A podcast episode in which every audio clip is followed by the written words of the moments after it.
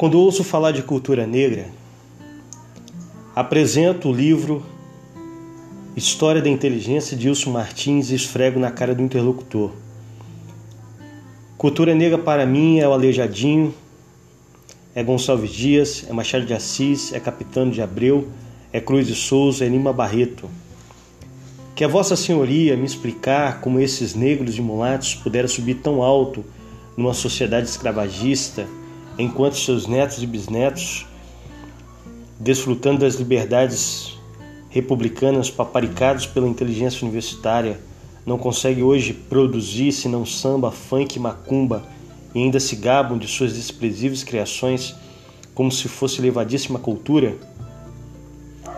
O interlocutor, aterrorizado ante a perspectiva de ter de raciocinar por uns minutos fora da área de segurança dos chavões estabelecidos, fica mudo.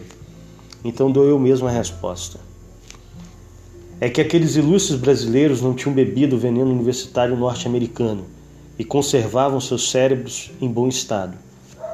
Entendiam que suas remotas origens africanas tinham sido neutralizadas pela absorção na cultura ocidental que sua condição de raça era apenas um fato biológico sem significação cultural por si, que a cultura a qual tinha se integrado não era branca, mas universal, que era mais útil e mais honroso para o negro vencer individualmente no quadro da nova cultura mundial do que ficar choramingando coletivamente a saudade de culturas extintas.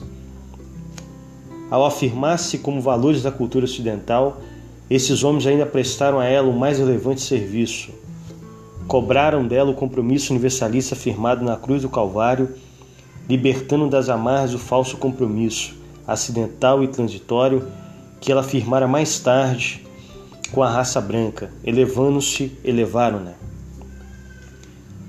Quem eram afinal antes os negros os portadores dessa cultura? Eram portugueses, uma raça céltica, tardiamente cristianizada por valores imperialistas. E de onde vinha a força dos portugueses?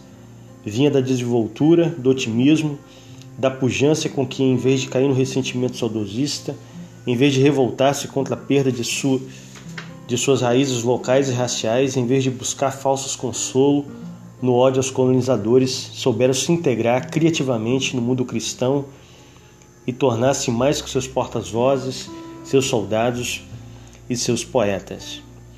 Coisas semelhantes podem dizer-se dos franceses, dos ingleses, dos dinamarqueses, dos suecos, enfim, de todos os povos europeus.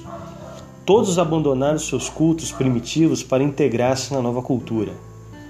Transfigurados pela cultura universalizante que os absorveu, puderam por isso mesmo tornar-se nações grandes e poderosas, ganhando com a renúncia e recuperando sua identidade no plano mais alto.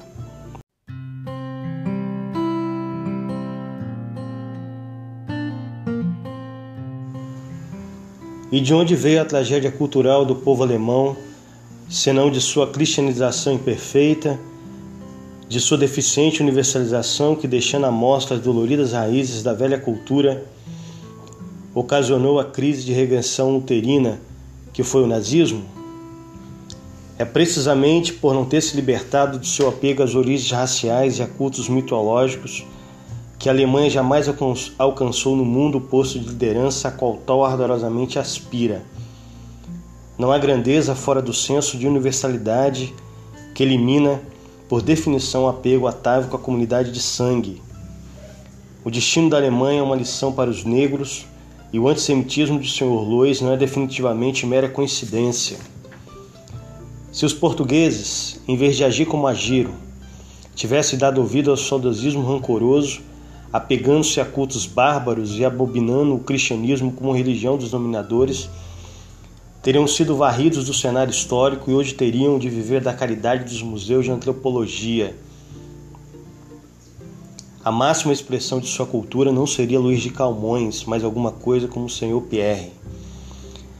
E Portugal, mesmo mais tarde, ao abdicar da vocação universalista para cair no culto atávico do passado, saiu da história.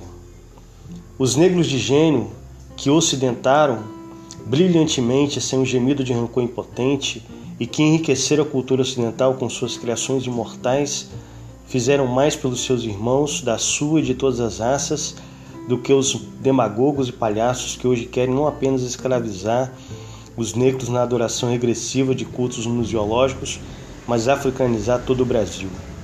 São Paulo, quinta-feira, 20 de novembro de 1997, Olavo de Carvalho.